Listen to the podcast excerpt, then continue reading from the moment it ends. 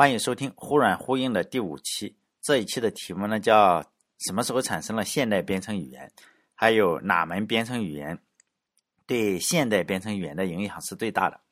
在我做电台的时候呢，我做过一期讲世界上第一个程序员的哈，就是诗人拜伦的女儿嘛，Ada。那个时候就是做电台归电台，已经属于历史电台了哈，这个是不算数的。那期仅仅是讲的比较好玩。呃，这类似于你说是不是他是第一个程序员？他那个语言对他影响非常大呢？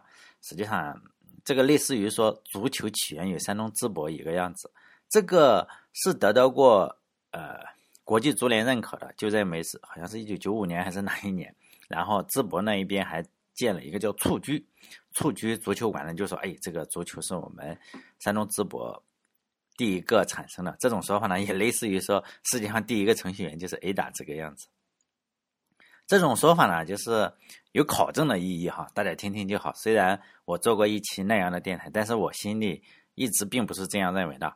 在我心里呢，我认为现代足球的起源于英国，现代编程语言呢，实际上是起源于 Fortran，Fortran 对现代编程语言是影响最大的。世界上第一台计算机，呃，这么说实际上是有点问题，因为第一台计算机也第一就比较难考证，就还是换句说法，就是世界上比较早的知名的计算机之一就是 ENIAC。我们书上基本上都会讲一下这个 ENIAC，什么真空管啊，什么样子，占地多少亩啊，多少个楼。但这个编程这个计算机啊是没有编程语言的。如果想对这台计算机进行编程的话，就要重新连接这个电缆。比如说你要算一个呃炮弹的这个弹道，然后你就要这样算。如果你要再算天气预报的话，你就要再重新的连一下这个电线。早期连接计算机电线的这些人啊，也算是程序员吧，是吧？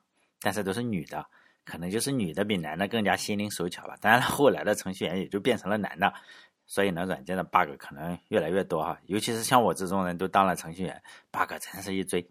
不管怎么说呢，ENIAC 这种靠螺丝刀啊或者是扳手来连接电缆的活呢，我不能把它称之为编程吧，虽然也算是编程，不能算是现代意义上的编程。那第一台现代意义上的编程是从哪台计算机上的？普遍的认为是从另一个计算机稍微晚一点，就是 EDISAC 这这个上面开始的。关于这台计算机的话，我在电台的软件那些事的 二百零二期讲过这台计算机。这台计算机的创新之处就在于它可以编程啊。最初使用的方法就是用打孔的纸带，打孔的纸带有这个呃，大家可以搜一下哈，就是 punched tape。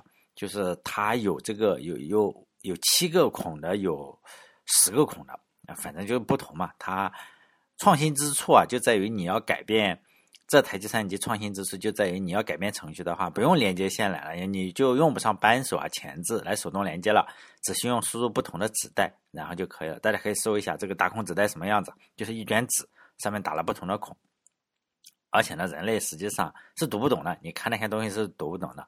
孔是相同的孔嘛？你根本不知道这些孔代表什么意思。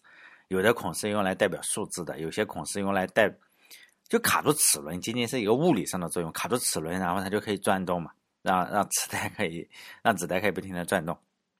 说实在，我也没见过纸带，我也没用过纸带，也没有用过机器嘛。呃，这都是咱们学习汇编语言。我那时候上学的时候要学一门汇编语言，书上说的哈，书上说这个纸带的孔就对应于这个机器码。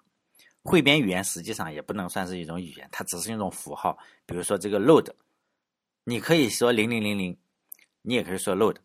这个 store 呢，就是零零零一，就指令那一块中。零零零一呢，可能就是一个就动动动，然后不打动，哎，就代表这个 store 就是存储。那谁发明的这个呃汇编语言呢？一个叫做 David Wheeler。这个人发明了，他是世界上第一个获得计算机科学博士的人。啊，这个人呢有一句话大家肯定说过，我一会儿再讲这句话。先说他是怎么发发明汇编的。这个家伙他就是在这个 EDISAC 这台机器上当程序员，哎，确切的说应该叫当打孔员是吧？然后不停的打孔。他的家族是干打孔的，就是给房子打孔、装修到这些机器的。所以呢，他给纸带打孔的话，也算是子承父业了哈。打孔的时候，他就要记住什么零零零零是吧？你就打四个洞，然后下一个呢是零零零一的话，你就打三个洞嘛。这种工作做多了，其实你的手应该会是比较麻，是吧？手麻了，已经麻了。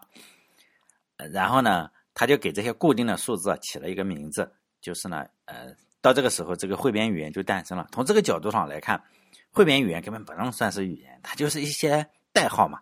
而且每种型号的电脑有不同型号的机器嘛，因此呢，每种型号这个汇编是不通用的。就是我不我不知道啊，现在大学里还搞不搞汇编？我当年学的时候是学这个叉八六的汇编，呃，我我很喜欢这个语言，就就觉得很很神奇。我至今记得那时候我们都要做作业，然后我就用汇编语言控制这个机箱的蜂鸣器啊，然后就放一首歌曲啊，不是放国歌，就放祝你生日快乐这样。然后这就是算汇编的大作业。你为了放出这个蜂鸣器中放出祝你生日快乐来，还是需要调试很多东西的。但只要你喜欢的话，你就觉得哎乐在其中。我再来说这个前面说的这个 David Wheeler，那就著名的话，他说呢，在计算机科学中，没有什么功能是加一层不能解决的。如果加一层不能解决，就再加一层。不愧是世界上第一个计算机科学的博士哈。这句话就是所有编程的真谛，都在这句话之中。你如果觉得你目前的方法不能解决问题，你就加一层；如果还不能解决的话，就再加一层。大家可以看一下 TCP/IP 协议七层。呃，为什么是七层啊？其实目前来看的话，我们看看这这个编程语言的话，前端有很多很多层。你如果计算机的话，从一个计算机这个芯片一直到你能看到这个小姐姐的照片，多少层？你搞不清楚多少层。就是一层一层又一层嘛，反正最终你也搞不清楚自己加在哪一层了。于是呢，大家就在这一层上还混吃混喝。大家可以想一下，不止计算机如此啊，我们的社会也是如此，一层一层的。比如说现在我处在这个栋哥嘛，社会的最底层，可能就混一辈子的话，你也爬不上另外一层。啊，随着钱的增多，别人钱的增多，上面的人家可能就分了两层。于是呢，原来有。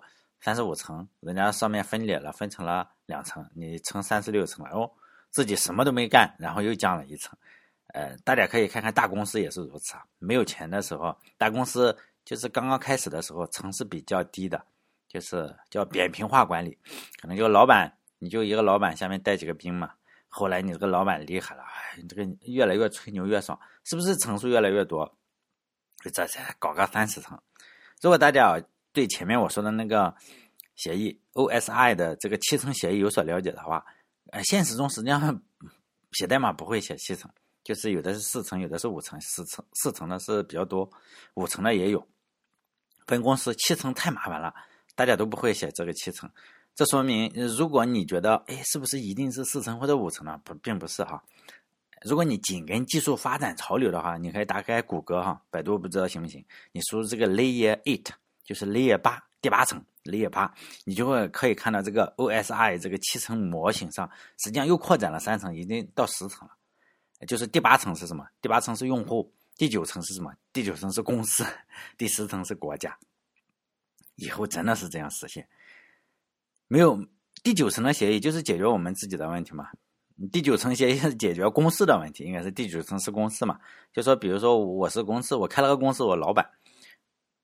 招人来肯定是找人给你赚钱嘛，还在感激你是吧？哎，感谢老板给我一份工作，他妈的，实际上你你才拿一点点钱，老板拿去大部分，然后你到头来还得感谢他给了你个工作。哎呀，人就是这么贱，真的是就这么贱。然后第九层这个公司的协议，比如说上班不能够上淘宝是吧？也不能够上京东，也不能够上微信，就这这就光干活。因此呢，我第九层的协议就公司协议是什么？你得把这几个网给我屏蔽了，是不是？就是公司网，哎，我我们屏蔽外网是吧？公司也要屏蔽个外网。然后第十层是国家，比如说国家就有可能我也要屏蔽啊，我们国家不允许上外网，不允许上哪个网站？你什么网站不允许上？把外网屏蔽了，是不是？第十层国家，还是这个 David Wheeler 说的好是吧？在计算机之。在计算机科学中，没有什么功能是加一层不能解决的。如果没有解决，就再加一层。你看看，加到第十层，是吧？OSI 协议加到第十层，啥问题解决了？把上网问题给你解决了。我们带回来讲他发明的这个编程汇编语言哈，汇编语言还是不太亲民了。呃，那有没有就是说我仍然认为现代语言与汇编语言，哎呀，那个天差地别，差的多了。那有没有更现代一点的语言呢？是有的哈。人类历史上第一个现代编程语言是 Fortran，Fortran 语言。这个语言的意义不亚于这个十月革命一声炮响，是吧？给谁送来了马克思主义？这个是十月，嗯，Fortran 语言的一声炮响，给给这个人类送来了现代编程语言。Fortran 语言的全称啊叫做 Formula Translating System，翻译成的话，翻译成中文的话叫做公式翻译系统。就是说，如果在汇编语言中你要写一加三的话，那你要写好久啊！你不能写个一加三的，你要写，哎呦，把这个一放在哪里是吧？这个 load 呢，你你要加嘛，然后再再存到哪里？哎呦，三怎么？你写好几条，就为了得个一加三，写好几句。但是这个 Fortran 语言中呢，就一加三就好了，跟我们现实中一样。然后呢，它叫什么？公式翻译语言是吧？公式翻译系统语言，然后再把这个公式啊。翻译成汇编语言，这当然是一个非常非常巨大的进步。但是呢，总有人觉得不舒服，是吧？为什么呢？嗯，人类就是这个样子。比如说，发明蒸汽机车的那个人叫什么？斯蒂芬森。然后呢，他发明了这个火车，哈，在铁轨上咣叽咣叽的跑。啊，旁边就有人说：“来，咱们比一下，我用有轨的马车。”哎，那个马车一一跑起来，实际上这个刚开始发明的火车根本跑不过的。然后这个有轨马车的这个人就，哎呀，就是很骄傲嘛，是不是？那肯定很骄傲，你看你造了个一堆钢铁，还不如我马跑得快，你没前途。还有同样的事情也发发生在就是富尔顿是吧？富尔顿发明了第一艘轮船，轮船也是这个样子，两边一个大轮子，然后杠杠的转。实际上呢，人家用什么？用风帆帆船跟他去比速度。哎，当然刚开始就是被这个帆船比速度。哎呀，这个富尔顿确实是也比较比较倒霉，他发发明了好好多年。大家一听，哇，这个和尚又有了这个富尔顿的这个叫富尔顿的蠢物，他这个船的名字就叫做富尔顿的蠢物，但是他不是这个意思啊，人家他的船一旦是因为两个大轮子嘛，开不起来，大家就在岸上喊，哇，你开不动，开不动，开不动，然后呢，哦，好不容易开动了是吧？帆船又超过他。开动了之后呢，上面的人又开始喊什么？哦，停不下来，停不住，停不住，就这样。他因为他要到码头也停不住嘛，然后他真的撞了码头，是吧？开不动的时候，大家嘲笑你开不动；你开动了之后，大家又会嘲笑你，是吧？这个 停不住，就这个样子，叫富尔顿的蠢物。现在我们这个社会仍然是这样的人，大部分，因为总有人一部分人这样认为哈，认为自己做的就是最好的。这种情况呢，Fortran 发明之后也是这个样子，又重复了一次。不是什么新鲜事，因为 Fortran 是把公式自动转化为汇编语言，在很多情况下，转化成汇编语言实际上是没有人优化的那么好。就是你一个公式嘛，你可能不如人这么优化的这么好，可能就是人天生骄傲嘛，总觉得我这个手工的东西啊，就是做的比机器的好。像现在也是这个样子，无论你买什么东西，比如说你到淘宝上买东西，一旦一个东西涉及到纯手工，那就贵了一大截，是吧？我在电台里不是讲过吗？嗯，讲过几期哈，这个这个冯诺依曼在第软件那些事那个时候没被封的时候啊，现在你搜还能搜到，就是一百二十七、一百二十三到一百二十七讲了谁？冯诺依曼这个家伙，这个家伙呢，他就他就很骄傲，他就认为，哎呀，你你搞这个佛春语言是没什么前途的，每个人都这个样子，每个人都有自己的盲点。虽然我们都知道冯诺依曼很厉害，但是他确实对这个巴克斯非常的。看不上，就是他在他当年是什么？他当年上是 IBM 的顾问嘛，就冯诺依曼是 IBM 的顾问，然后这个巴克斯呢是 IBM 的员工，然后顾问当然是说，哎呀，取消吧，这个 Fortran 项目组取消，没什么用。这两个人都是花花公子，这个同样作为花花公子的巴克斯，当然也对这个冯诺依曼，你瞧不上我，我还瞧不上你呢，是不是？就这个样子，然后两个人互相瞧不上，他。他后来还提出了一个叫做冯诺依曼架构，就是现在我们用的计算机是不是都是冯诺依曼架构？目前来说都是哈。哎，我们用的哈，我们用大部分。如果说你是哪个牛逼的什么科研机构，因为听众你不知道他会用什么计算机，人家也许用的量子计算机呢，说我不是冯诺依曼，就是我说的是大部分人，就是普普通通的人。你家里买了台电脑，那你就是个冯诺依曼架构，不会有人给你专门造一个量子计算机哈。就是你你要。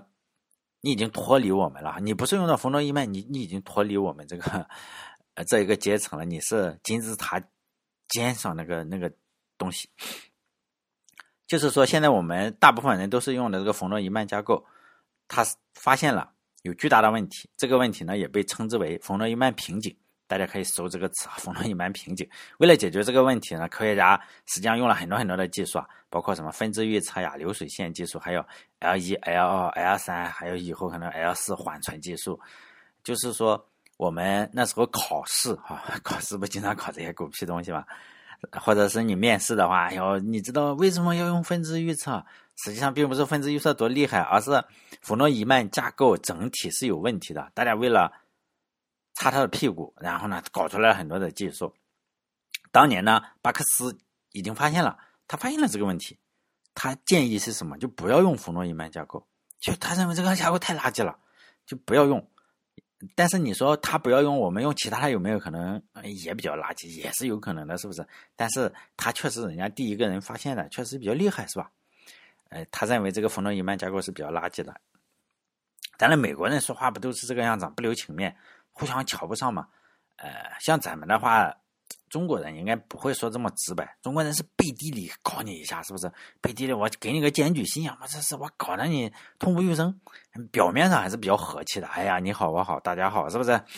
哎，当然我们就是这两个人差点决斗啊，真是就是打笔墨官司，确实打了呃老长时间。这两个人是互相在瞧不上的。我们再来说一下手工哈，就是说你手工调调这个东西。就不少程序员是有这个毛病，比如说，有的人觉得这个 IDE 写代码不行，不如用这个 Vim 或者是 Emacs 这种比较传统的文本编辑器写的好。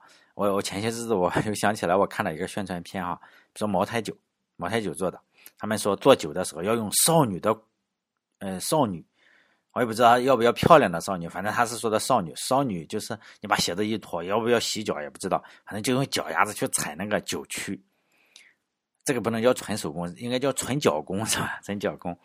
然后，然后我又看这个宣传片子，根本不是少女啊，就是一些四十多岁的中年女性。实际上，按照生生理这个进化的话，实际上应该是少女的脚更臭，是吧？因为她是这个这个新陈代谢更快嘛，是吧？但我也只是这样认为啊。就现在的行业，我认为你不能再用脚丫子去。去踩酒去了，你能不能想个方法呀？现在都这么发达了，你还拿个臭脚丫子去踩，是不是也不对呀？同样的事情也发生在这个浮尘上，也是这个样子。大家就认为我自己调的参数啊，就是比机器调的好，知道吗？实际上人就是这么高傲自大，包括现在也是这个样子。比如说，呃，以后我在讲 Java 的时候，Java 虚拟机里，它有时候会自动的生成一些这个，呃，就是硬件的代码。就是机器码吧，就生成特别底层的东西。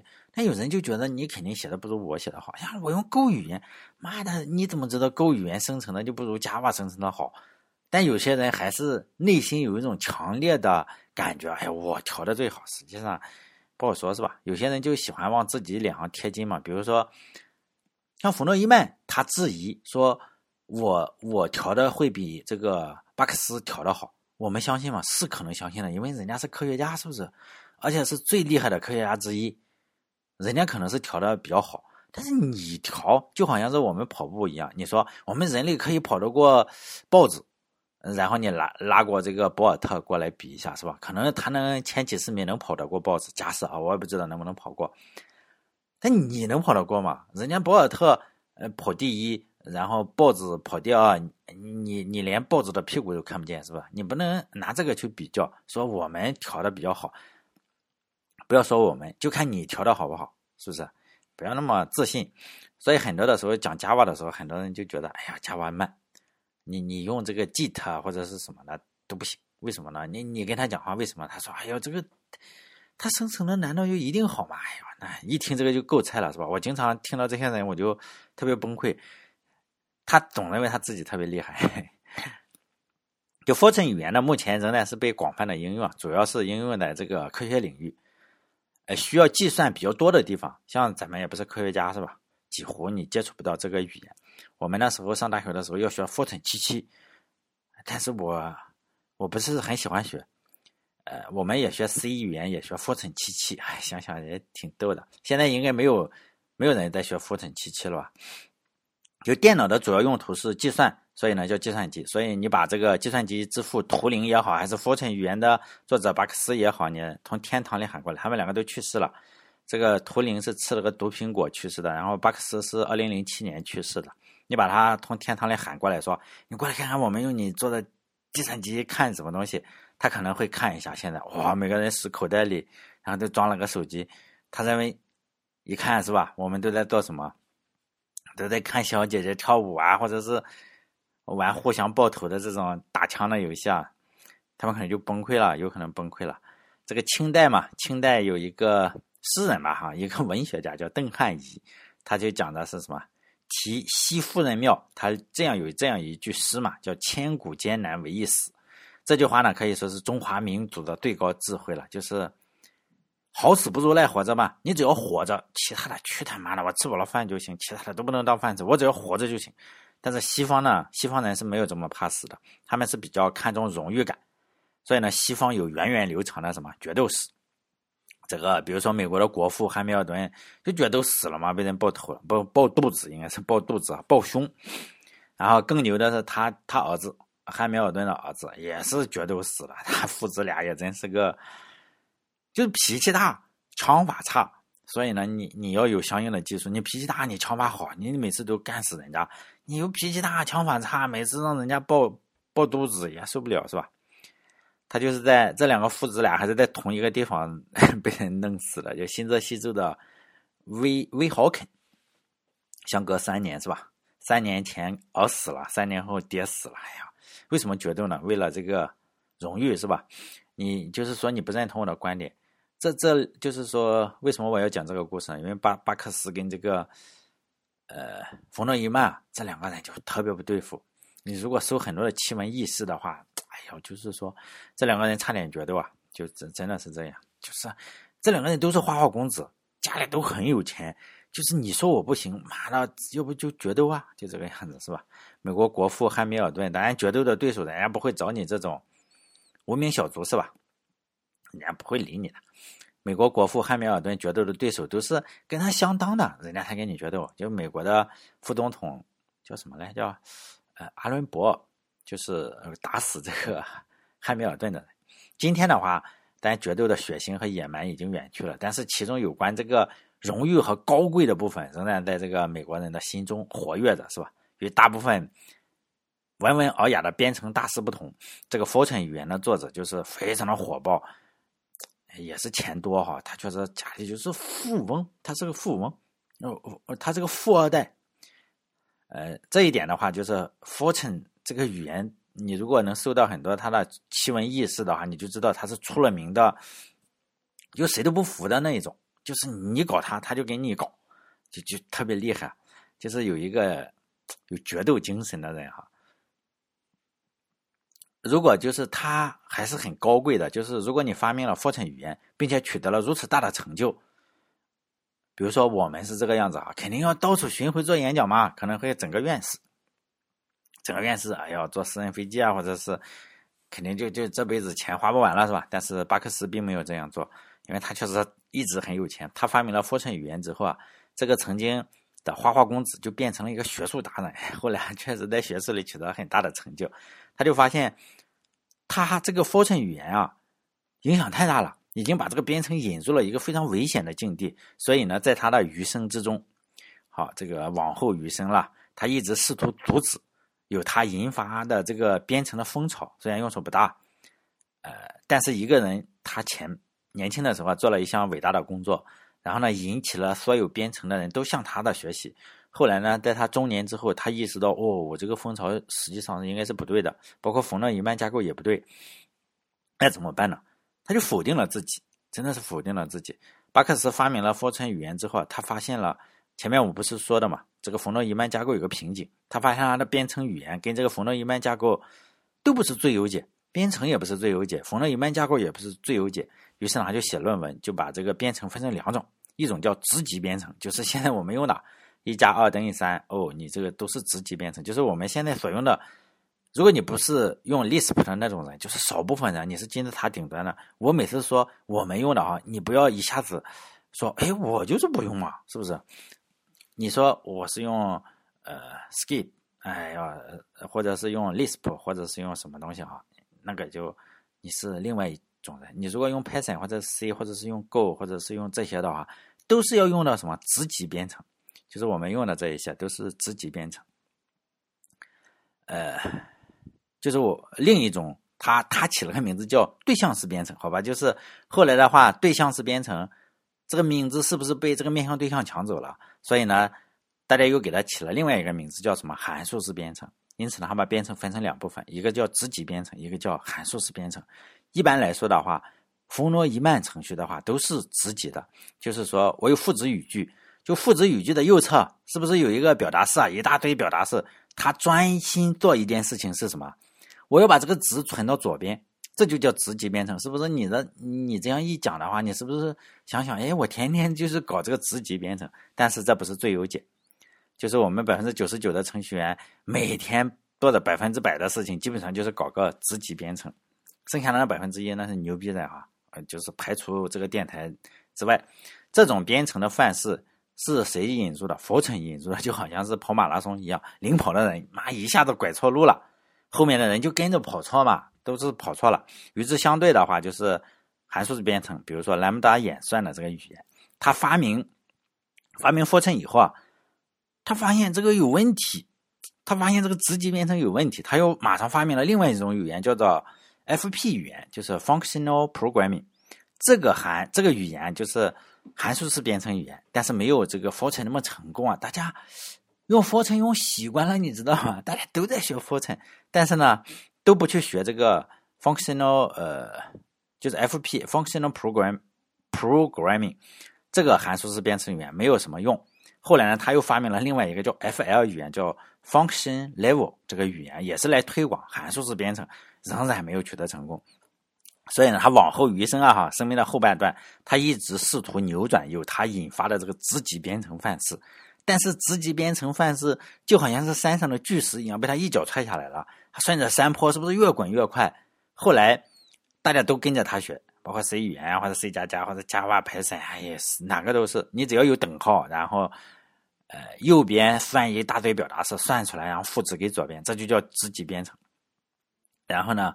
都是子级编程，后来呢，他晚年就用来推广这个函数式编程，反而处于就是不温不火的状态吧。从 Lisp 啊，或者是他特别，他还曾经特别推崇 Lisp，不是他发明的哈，但是没人用嘛，大家没人用。包括最近的这个 Haskell，Haskell 的话也不行。包括函数式编程，你说有没有前途呢？应该是也有的。比如说现在的 Java，或者是呃 Lisp，呃 Python，或者是呃 Ruby 啊。它都支持一定的兰姆达运算这样的函数的特征，但是你仍然看不到有翻翻盘的迹象吧？因为大家的思维都已经被这个巨石就直接编程的巨石都跟着他跑了嘛。当他在领取图灵奖的时候，他就发表发表了一篇论文啊，这篇论文能搜到哈，名字叫做 “Can Programming Be Liberated from the v o l u m e Style, a Functional Style, and Its a Library of Programs”。这篇论文呢，他被看作是他发明了 Fortran 语言而道歉。大家，呃，你如果在我的网站上的话，你一点这个链接就可以知道了。你如果听的话，你就自己搜索嘛哈，反正他这个论文很容易搜到，大家可以看看。就是这篇论文整整个后半部分都是在讲函数式编程的思想。如果你非常喜欢看计算机相关的事情的话，读这么一篇论文，虽然它是英文的，肯定比听我这个。两百期节目收获要大很多，真的。还有些人就觉得啊，英文呢是不是不好读？真的不是这样，不要认为你读不懂。我很早就发现了一个问题，这个与语言没有关系。就知名的科学家写的论文，除了图灵，图灵真的是看不懂。图灵老先生的论文我是看不懂，非常的晦涩，名气很大，论文写的是真真的烂，或者是图灵老先生要要有人要解读他的论文。就好像是古文一样，要要出个白话文，你才能读懂。然后其他的人的话，人家大部分都写的还比较浅显，越牛逼的人写的越浅显，就比较清晰啊。反而是一些人不懂，即使他用中文写的，你你每个字都认识，但是连起来，哎，怎么又成了图灵那个样子？就这样。但是这个呃，巴克斯呢写的论文是比较好的，虽然他是用英文写的，你仍然是读了之后，你就会觉得哦，确实是这样，我为什么想不到呢？这就是比较厉害的。呃，这看了这篇论文啊，你可能就觉得，哎呀，这是不是要吹一波这个函数式编程了？但实际上不是啊，我只是解释一下，为什么我接下来还是不讲函数式编程，我也很少涉及，以后的节目中也会很少涉及的。原因有两个，第一个呢，函数式编程虽然非常好，我也认为它非常好，但是目前不是主流。因为第二呢，第二点哈，第二点就是我经验不丰富，我写过函数式编程，我最多的时候。可能是不能说最多，就是我写的所有的函数式编程都是在我研究生研究生时候写的，因为当时我们做了一个项目叫做 GIMP，我不知道大家知不知道这个在 Linux 下有一个是号称 Linux 下的 Photoshop，当然是扯淡的，它的水平要弱很多。就这个 GIMP 呢，它可以写插件，写插件的语言呢，你可以。呃，把它认为是 Lisp 的一种方言，Lisp 非常非常相似于的是 Scheme 那个方方言，一个 Lisp 语言。我们就做那个项目，为什么我们做那个项目，并不是我多爱它，而是有人要我做那个项目，我我我就必须要做。就是说，你没有钱的话，呃，你又想拿学位的话，你是不是人家让你干什么你就干什么？你并不能说，哎呦，我不做。所以呢，我就那时候就学了这个 Lisp，就写了不少哈，就。你说我喜不喜欢他呢？也谈不上喜欢。他们好像说的那么厉害，我觉得也还好吧。但大概就这个样子。千万不要。但是做这个项目对我最大的收获，并不是我学会了一个 Lisp 方言，而是千万不要无脑的相信一些叫什么什么创新项目哈，有什么自主知识产权的项目，可能这个项目就是说名字非常大，但这个项目就是两三个研究生花了个一年半或者是一年的时间。到处抄，他要现学现卖，然后做出来的一个东西。你说能运行吗？也能运行。你说厉害吗？肯定不厉害。就这样，很多的项目都是这样。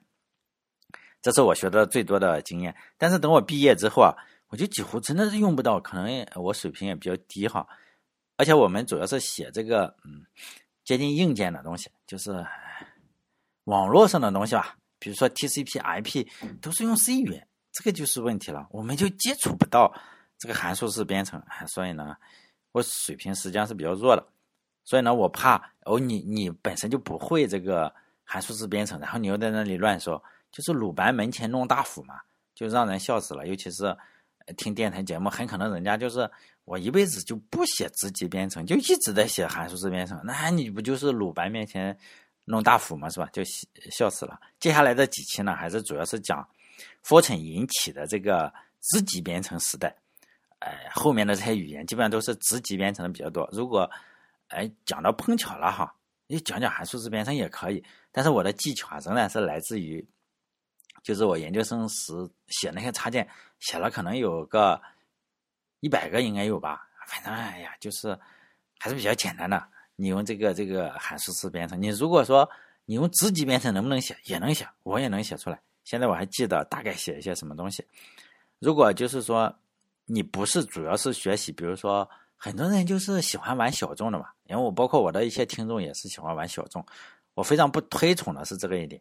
小众的东西啊，你一定要是大众的都会玩，你再去玩小众。比如说有一个听我电台的家伙，大概考研究生应该是考不上了，还还还挺逗的啊。他就只喜欢玩小众的。你作为一个计算机的话，或者什么东西的话，你是不是应该把 C 语言学得很好，或者是用什么很好？他他不整。是不是不整，就玩小众的？什么小众玩什么？你说你写论文，像我们在像我读数学系，我也读那种就 text 嘛，latex 那种写论文。呃，你说那种要不要学？可以学，但是你 Word 排版也能排出来的。但是呢，你花了大量的时间就玩那种狗屁玩意，实际上非常的浪费时间，而且也走了一条小路。就是我还是建议啊，哎呀，我好像又建议人家了，就是说你。大路边上的一定要会做，小路你就抽空去搞一搞嘛。就是说你要去玩这种，尤其是有人一一推荐就是推荐这种 Scheme 啊或者 Lisp。哎呀，你给我讲讲 Lisp。实际上我对这个观点是这个样子。你说他们为什么不流行？他没有好的语言包，就是说没有好的库，就是不能够流行。你说为什么没有好的库呢？大家都不写，没有钱嘛。呃，比如说 Java 有。像 C C 也有，或者是用 Python 都有，都有非常好的库。我是不是用了它，我就可以很快的赚到钱，或者是很快的完成工作？因为什么？因为你简单了嘛。像你用 Lisp 可好了，是它又设计的很优美，又设计的很好，但是没有库嘛，库很弱，也不能跨平台，运行起来速度还慢。那行了，那那大家就不用了嘛。然后，所以它一直发展不起来的一个原因，并不是它设计的不好。你首先要有一部分人砸一些钱进去嘛。比如说，你你特别有钱了，你是比尔盖茨，你说我就喜欢比尔，呃，我就喜欢 Lisp，是不是？好，砸钱砸三亿进去，然后大家把这个各个平台的库啊都给我整整好一点，什么什么库都有，网络库有网络的，然后数据库的有数据库的，然后用户界面了有用户界面了。你这样一搞，哎，大家就肯定是用了嘛。你砸钱嘛，像 Java 一样砸钱。像 Python，Python 也是砸钱啊，谷歌砸了很多钱啊。像 Go 语言，你也是砸钱啊。你你以为谷歌不付工资给那些研究 Go 的嘛？肯定是给钱的。好嘞，这一期就到这里，还是去讲自己哈，自己编程。对于函数式编程的话，如果能涉及就涉及，不能涉及的话，我水平比较弱。好嘞，这一期到这里，再见。